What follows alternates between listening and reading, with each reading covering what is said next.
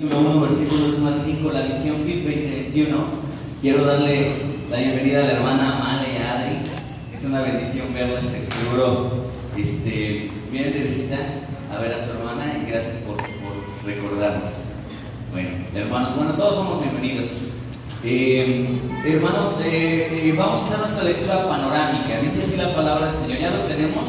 Primera de Juan, capítulo 1, versículos 5 al 10. Son, son versículos muy conocidos. la visión bíblica se encuentra ahí, los primeros 5 versículos, los primeros 4 versículos. Y luego viene esta continuación. Para quienes tienen subtítulos en sus Biblias, dice: Dios es luz. Y es, un, es una verdad es un principio. Di conmigo esa palabra, principio. Es un principio. Que Dios es luz es un principio.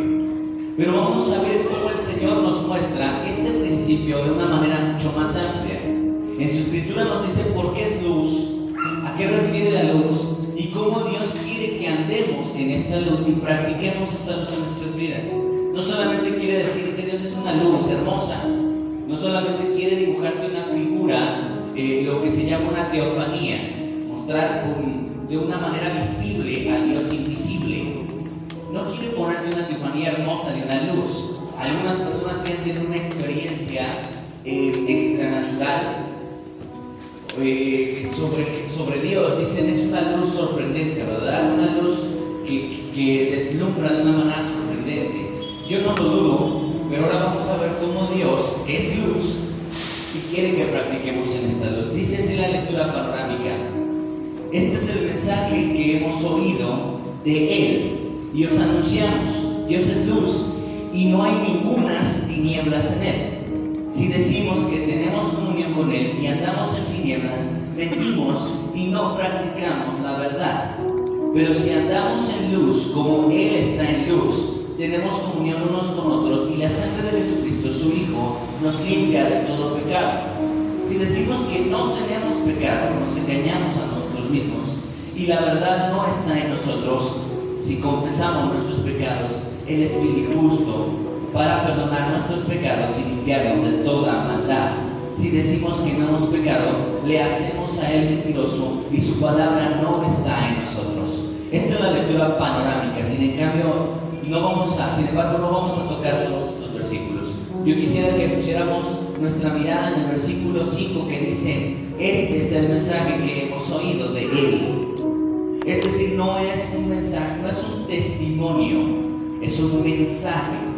Quiero dividirlo porque el testimonio es algo que yo hablo de lo que vi. ¿Estamos de acuerdo? Yo voy a dar un testimonio de que vi un choque aquí y lo voy a decir como yo lo vi, a la manera en la que yo lo, lo percibí. Eso se le llama testimonio.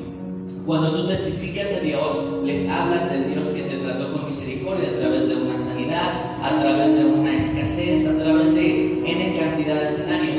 Pero cuando hablamos de un mensaje, entonces ya no tiene que ver con lo que tú digas, sino lo que Él dijo. Entonces Él dice de Él mismo que Él es luz. Jesús mismo dijo, yo soy la luz del mundo. El que viene a mí, no hay tinieblas en Él. Dice, yo soy la luz. Yo soy la luz. ¿Te acuerdas de ese gran mensaje en el Monte de los Olivos? Dijo que ustedes son la luz del mundo. Una ciudad asentada, dice, en el monte. Y cuando dice ustedes son una luz, no tiene que ver con que de nosotros se irradie esa luz. Más bien es que Dios quiere que nosotros seamos la lámpara y que Él sea la luz que irradie.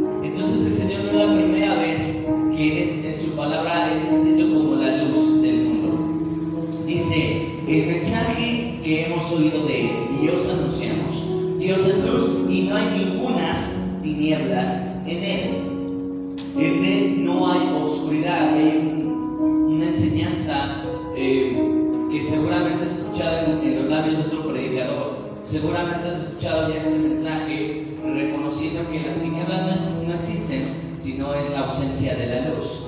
Y creo que incluso científicamente esto está establecido, ¿verdad? No existe oscuridad, más bien es la ausencia de luz. Y Dios eh, se presenta delante de nosotros a través de este mensaje como luz. Y concebimos la palabra luz de muchas maneras. Por ejemplo,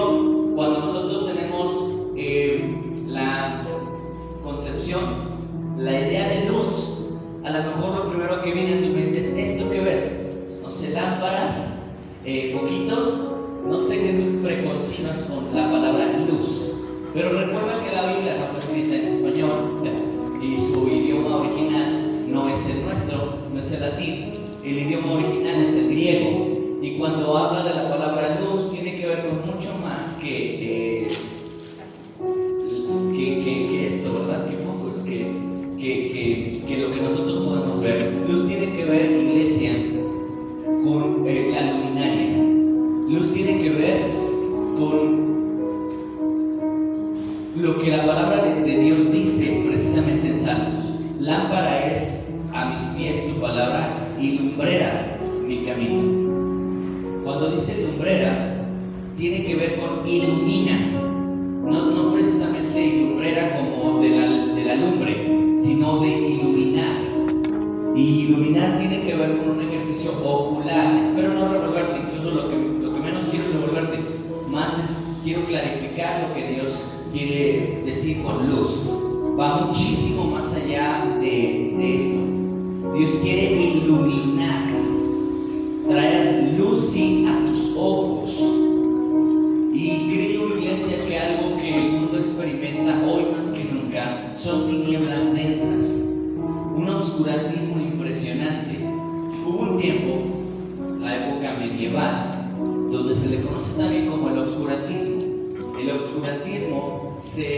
dio a conocer mucho por, um, porque en ese tiempo había muchísima hechicería, ignorancia y había un gran nivel de desconcierto, ya que todo el mundo creía en todo. Y ese obscurantismo tuvo muchísimo auge, incluso dentro de, las, de, de la denominación cristiana nadie podía conocer la Biblia y había un oscurantismo tremendo en, cuanto a todo. Y pensamos que ese era el tiempo de mayor tinieblas, pero si tú observamos a nuestro alrededor, vamos a ver tinieblas más densas, oscuridad más densa en nuestros tiempos. Vemos una ignorancia de la Biblia impresionante, vemos un oscurantismo en nuestra sociedad que cada día más avanza. No, no tenemos que ir muy lejos para tomar un ejemplo como lo es hoy en día la, identidad de género. Eh, vemos una sociedad cada vez más corrupta, vemos ahora programas que, que le llaman incluyentes, inclusivos, programas en los que ya no, ya no solamente es el modelo de la relación hombre-mujer, el enamoramiento de, la relación hombre-mujer, sino ahora las televisoras empiezan a influir de una manera mucho más directa relaciones homosexuales, donde, donde programas educativos, programas con el, note noble e instructivo hacia la sociedad, muestran a nuestros hijos que no está nunca nada mal la homosexualidad y que no tiene nada de malo, que las expresiones del amor son muchas y que entonces pueden probar que no tenemos que ser muchos de mente. Y entonces en medio de, de, una sociedad tan oscura, Dios hoy nos dice, este es el mensaje que yo os anuncio. Dios es luz y en Él no hay ningunas tinieblas. Ahora mira cómo se lo explica de una manera más directa hacia nosotros, su pueblo. Si decimos que tenemos comunión con Él y andamos en tinieblas, mentimos.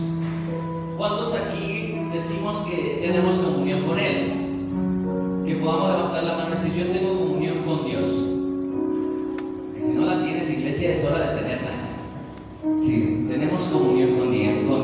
Dice que dice que tiene comunión, pero mira nada más cómo empieza el versículo 6. Si decimos, porque una cosa es decir, ¿cierto iglesia?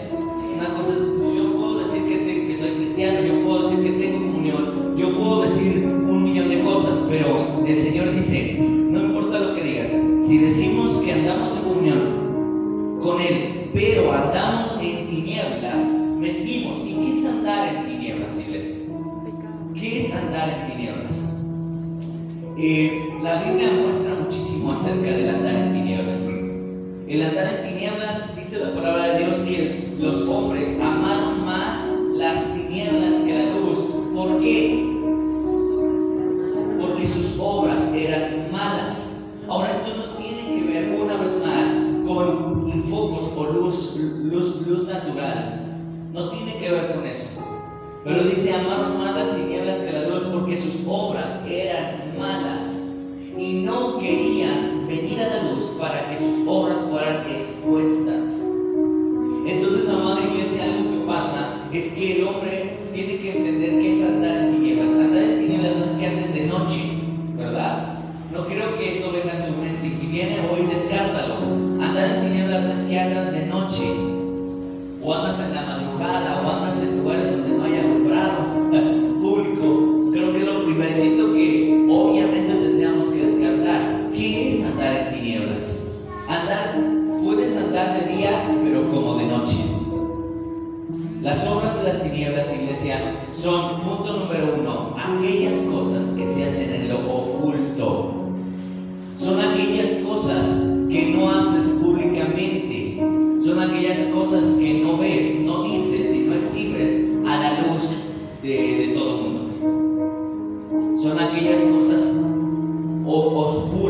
ocultas.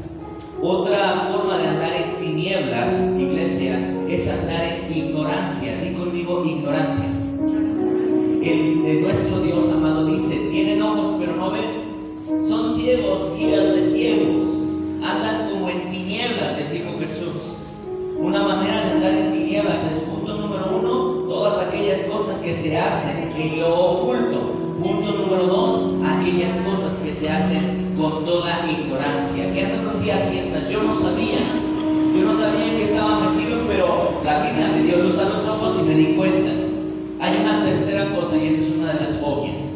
Las tinieblas son todas aquellas cosas eh, espirituales, brujería, hechicería, ocultismo. Por eso se le llama ocultismo. Por la ausencia de luz en todas esas prácticas. Mira, te voy a decir algo. Los ocultistas, las brujas, cartas, las lectoras de café, las lectoras de todo lo que leen, de runas y esas cosas, siempre incluso te van a mencionar a Jesús. Encomiéndate a Dios. Y van a, van a hablar en su lenguaje de todas las cosas que hacen. Van a incluir en su lenguaje a Cristo. No, no, no creas que ellas, no todas te van a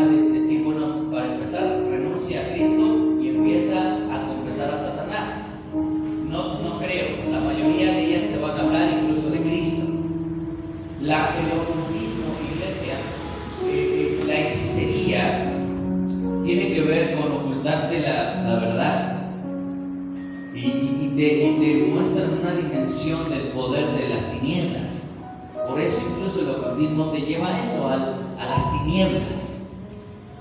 Ahora, iglesia, tú y yo podríamos decir, bueno, yo descarto esto de la hechicería. Yo descarto que pues yo no ando en amarres, en brujos, lectura de, lectura de, cartas. Espero que no, iglesia. Y si, y si alguna vez lo hiciste, pídele perdón al Señor. Si alguna vez tú consultaste eh, cartas, eh, toda esa clase de, cosas espirituales, pide perdón a Dios, renuncia a eso. Si a lo mejor tú hiciste algo en tu pasado respecto a la hechicería, amarres, conjuros, toda esa clase de cosas, eh, jugar con la cuija, todas esas cosas, iglesia, hoy tienes que pedir perdón a Dios. No, pero ya acepté Cristo, sí, pero tienes que pedirle perdón por eso renunciar, pedir perdón. ¿Vamos bien, iglesia? Otra de las obras de las tinieblas que tú tienes que, que, que, hoy ver en tu vida, que podrías estar pasando, es la ignorancia. No hay mayor venda en los ojos del hombre que la ignorancia. No hay ma mayor manera de experimentar las tinieblas que a través de la ignorancia. La ignorancia es la venda más gruesa. Dí conmigo eso. La ignorancia es la venda más gruesa.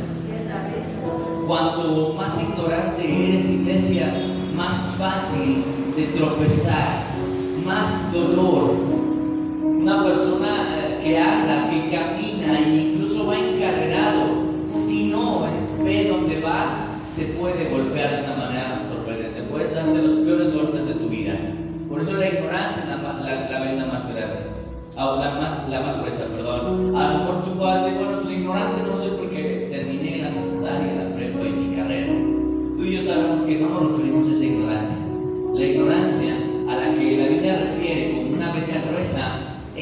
Biblia. La, la ignorancia a la Biblia, perdón. La ignorancia a la palabra del Señor. Hoy iniciamos con un salmo. Un salmo que en el 119 del 33 en adelante decía eso, decía, hablaba del amor, el afecto que este, hombre, eh, David, tenía hacia la palabra de Dios. Enséñame, Señor, enséñame, enséñame tus caminos.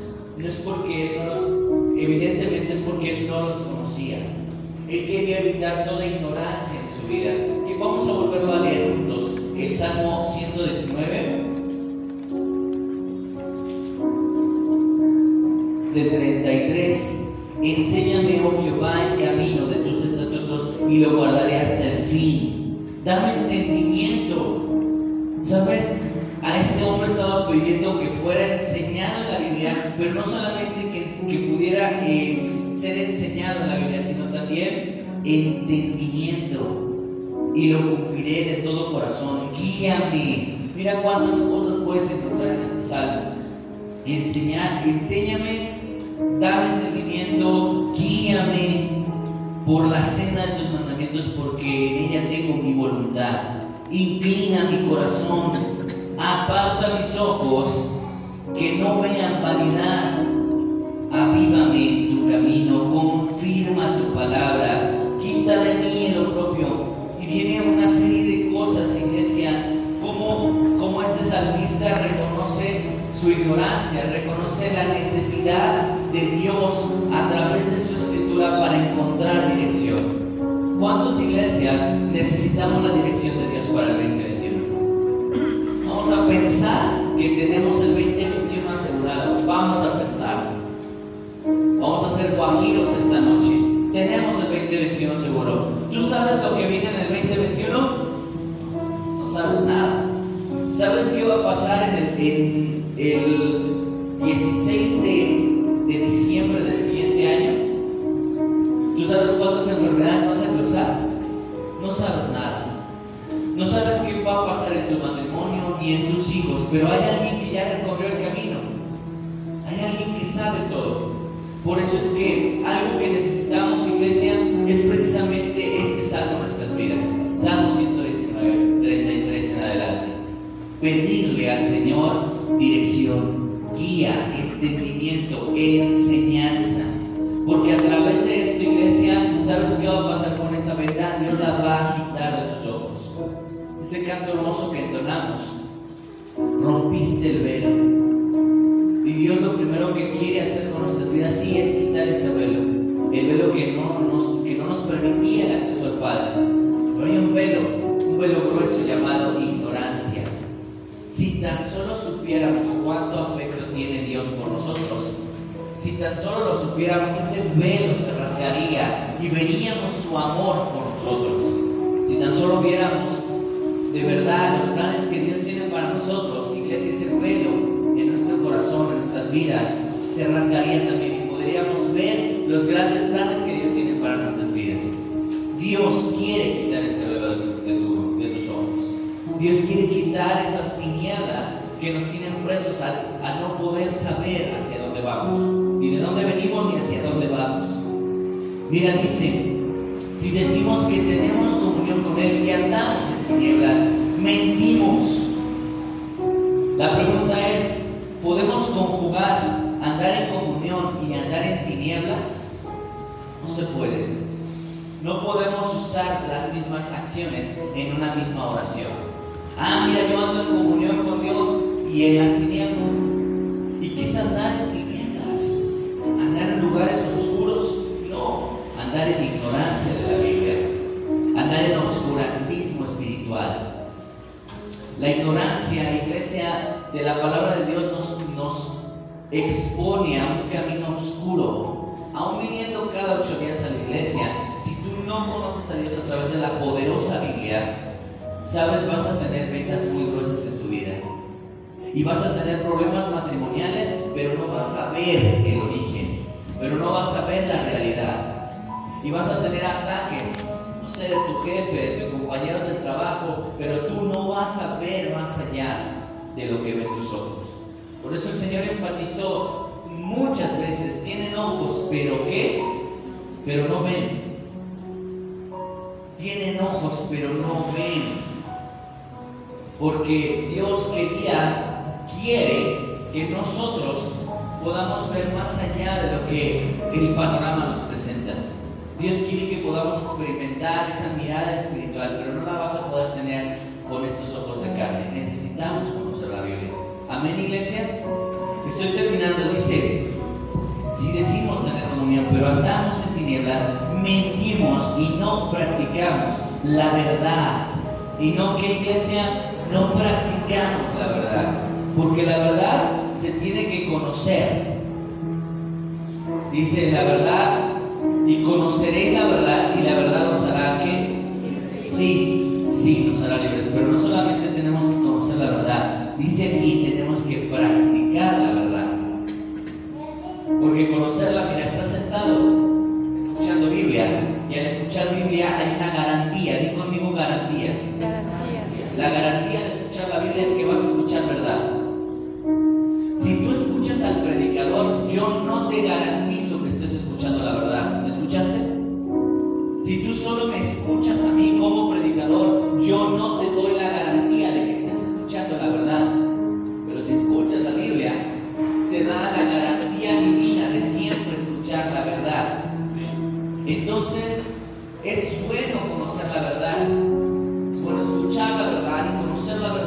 Pero Dios nos invita a practicar la verdad.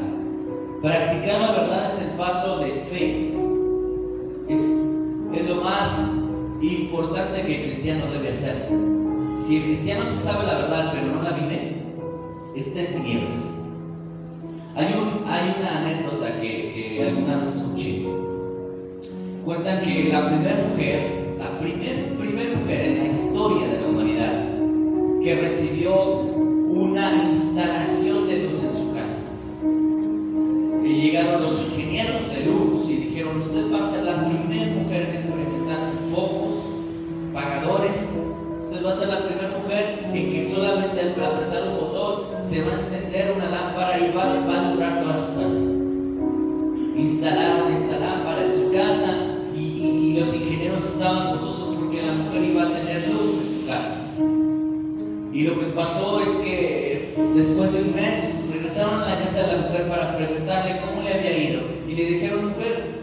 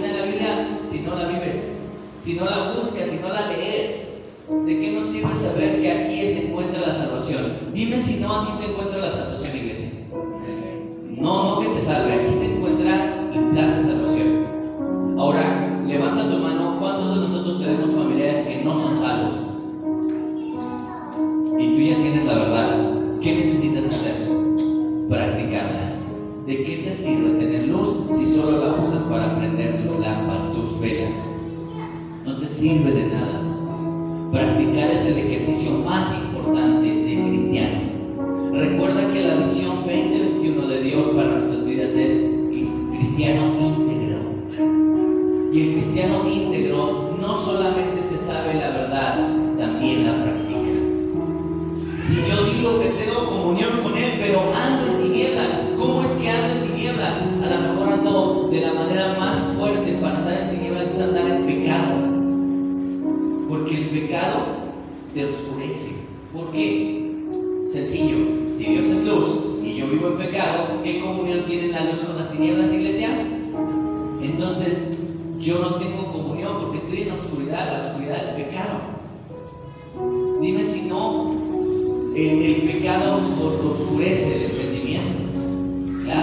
quien anda en pecado, muchas personas que andamos en pecado, o andamos o anduvimos en un pecado, eh, en un pecado que corroía nuestras vidas, ya no veíamos. Pregúntale a un adúltero si está viendo el dolor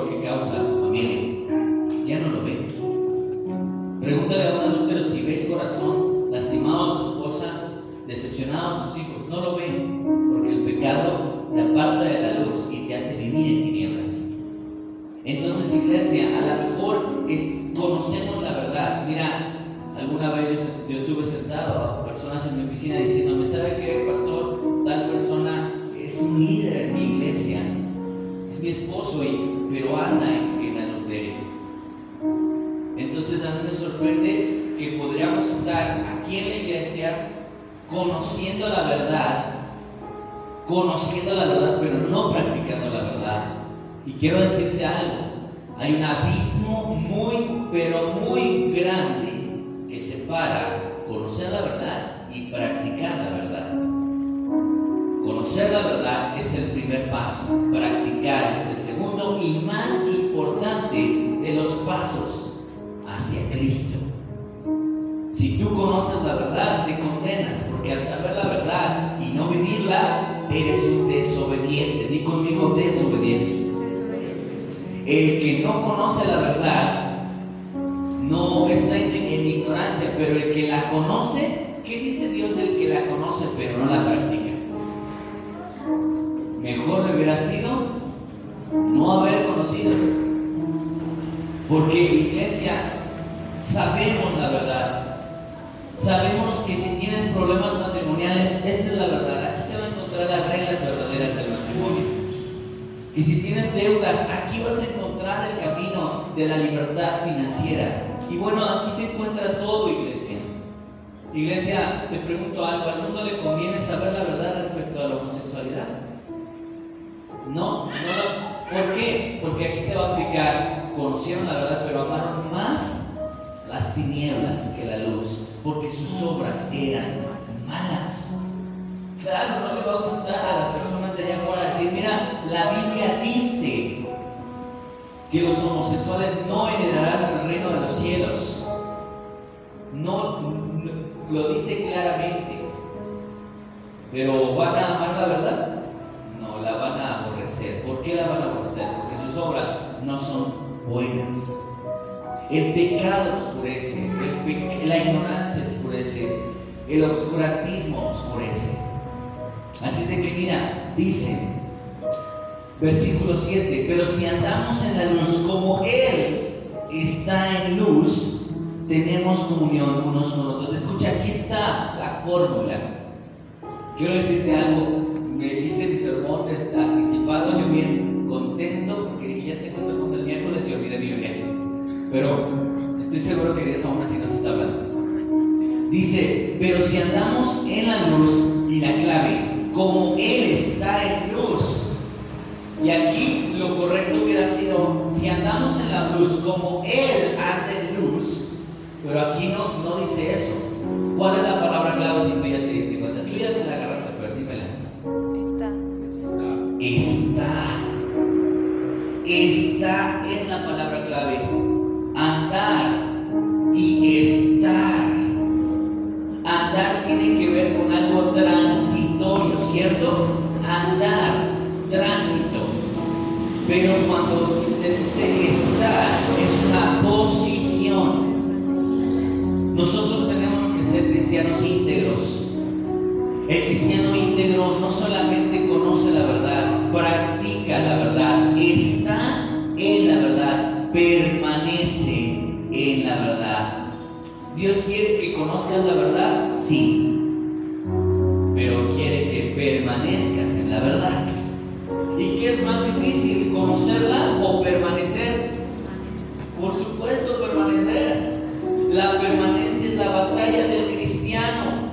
porque, sabes, conocer la verdad muchos. Tú estoy seguro que conoces a más de 20 personas que conocieron la verdad. ¿Y dónde están? ¿Dónde están aquellos que conocieron la verdad? Lejos de la verdad. ¿Ya sabes por qué? Ahora, mi hermano, cristiano íntegro, conoce la verdad, pero permanece en ella. Porque el que permanece Permanecer en mí. El que permanece en mí y yo en él, este lleva mucho fruto. El Señor está en la luz. Nosotros no tenemos que andar, tenemos que estar en la luz. ¿Y cómo, cómo es permanecer en Dios. Que no sea transitorio, que no sea efímero, que no sea pasajero, que no sea de vez en tu comunión con Dios. Si hoy leíste la Biblia, qué bueno, pero ahora permanece toda la semana. Ahora permanece en esa comunión constante, inagotable, continua. Porque esa permanencia va a darte fruto, pero la, la falta de permanencia también va a traer resultado. Dios dice, está en la verdad. Ahora dice, tenemos comunión unos con, con otros y la sangre de Jesucristo, su Hijo, nos limpia de todo pecado. Ahora, a través de este final del versículo 7, esta, esta palabra te habla gente santa que flota. Vuelvo a repetírtelo, iglesia. El versículo termina diciendo, pero si andamos en la luz como Él está en la luz, tenemos comunión unos con otros y la sangre de Jesucristo su Hijo nos limpia de todo pecado. Cuando dice esto para finalizar el versículo 7, no refiere a un grupo de personas que flotan de santidad, limpios y sin mancha. Habla a personas pecadoras como tú y yo, que la regamos, que tropezamos, que caemos, que flaqueamos, pero que no dejamos de permanecer en Dios. ¿Sabes qué pasa con el pecado? El pecado tiene una consecuencia ineludible. El pecado aparta. Di conmigo eso, el pecado aparta. Pero iglesia, ya que te apartó el pecado de Dios, porque no hay comunión la luz con las tinieblas, ¿qué pasa ahí? ¿Qué tenemos que hacer? Bueno, ya la regué, no, pues ya para qué ando de hipócrita mejor. Mejor este día no tomo la Biblia porque pues qué, qué falso, voy a esperar unos tres días para que no me sienta tan sucio. No, Dice la palabra de Dios que cuando nosotros nos apartamos de Él, lo, lo correcto es no tomar nada de tiempo y reducir esa distancia. Ese mismo día volver a agarrar la Biblia, ese mismo día clamar a Dios, pedir perdón, reconciliarnos. Porque reconciliar significa a hacer la paz con Dios. Y esa paz ya la logró Cristo Jesús en la cruz. Entonces, iglesia, algo que es importante que nosotros tengamos bien en nuestra mente es que estos versículos no le hablan a gente intachable, sino a pecadores como tú y como yo, que necesitamos la permanencia para que la sangre de Cristo limpie todos nuestros pecados. Amén. ¿Sí lo entendiste así? Yo quiero pedirte esta noche que te pongas de pie. Estamos parados frente a un 2020 y que si algo nos enseñó el 2020 es que nada tiene seguro. Si algo te dijo el 2020 es que tu agenda, tu agenda es cambiable. Pero algo tenemos bien seguro frente a nosotros y es a Dios. Y Dios hoy nos dice luz, yo soy luz. Yo soy luz. ¿Quieres evitar toda tiniebla en tu vida? ¿Quieres evitar las tinieblas que provocan el pecado en tu vida? ¿Quieres evitar las tinieblas que provocan la ignorancia en tu vida? Que provoca el oscurantismo? Acércate a la luz.